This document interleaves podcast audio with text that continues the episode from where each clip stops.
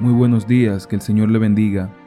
Para hoy jueves 16 de febrero tenemos la reflexión titulada Un Dios que revela los misterios, tomada del libro Yo estoy contigo, escrito por el pastor Vladimir Polanco. Daniel 2, 27 y 28 dice, El misterio que el rey demanda, ni sabios ni astrólogos, ni magos ni adivinos, lo pueden revelar, pero hay un Dios en los cielos que revela los misterios. Todos hemos tenido sueños malos o pesadillas. Por lo general, suelen ser momentos muy angustiosos y nos arrebatan la paz durante todo el día. Ahora bien, de acuerdo con un estudio hecho en Francia, incluso nuestros peores sueños podrían redundar en efectos positivos. En una investigación hecha con estudiantes que se preparaban para tomar la prueba de ingreso a la carrera de medicina, el 60% admitió haber tenido pesadillas relacionadas con el examen. Unos soñaron que llegaban tarde, otros que dejaban preguntas en blanco porque no sabían las respuestas. Lo asombroso del estudio es que los que tuvieron ese tipo de sueños sacaron notas más altas que los que no. La Biblia menciona a dos personajes que tuvieron sueños malos, pero esos sueños sirvieron para dar inicio a cosas buenas.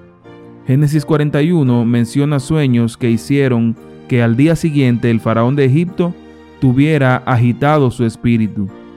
De igual modo, Nabucodonosor, el orgulloso rey babilónico, tuvo un sueño que le turbó su espíritu.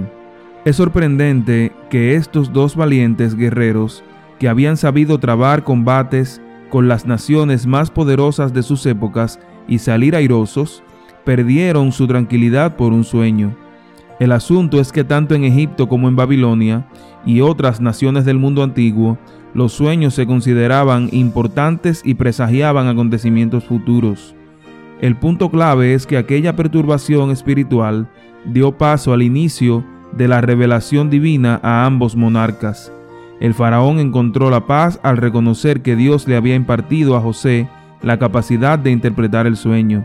Y al final de Daniel 2, Nabucodonosor proclama, Ciertamente el Dios vuestro es Dios de dioses, Señor de los reyes y el que revela los misterios, pues pudiste revelar este misterio. La noche oscura dio paso a la revelación divina. Así como el faraón y como Nabucodonosor, nosotros también tenemos nuestras pesadillas, nuestros espíritus perturbados, nuestras noches de insomnio. En medio de nuestra perturbación, hemos de saber que hay un Dios en los cielos que revela los misterios que nos sacará de nuestras noches oscuras y nos dará un glorioso amanecer. Que el Señor te bendiga y que tú puedas confiar en ese Dios que controla los tiempos y que también tiene control de tu vida.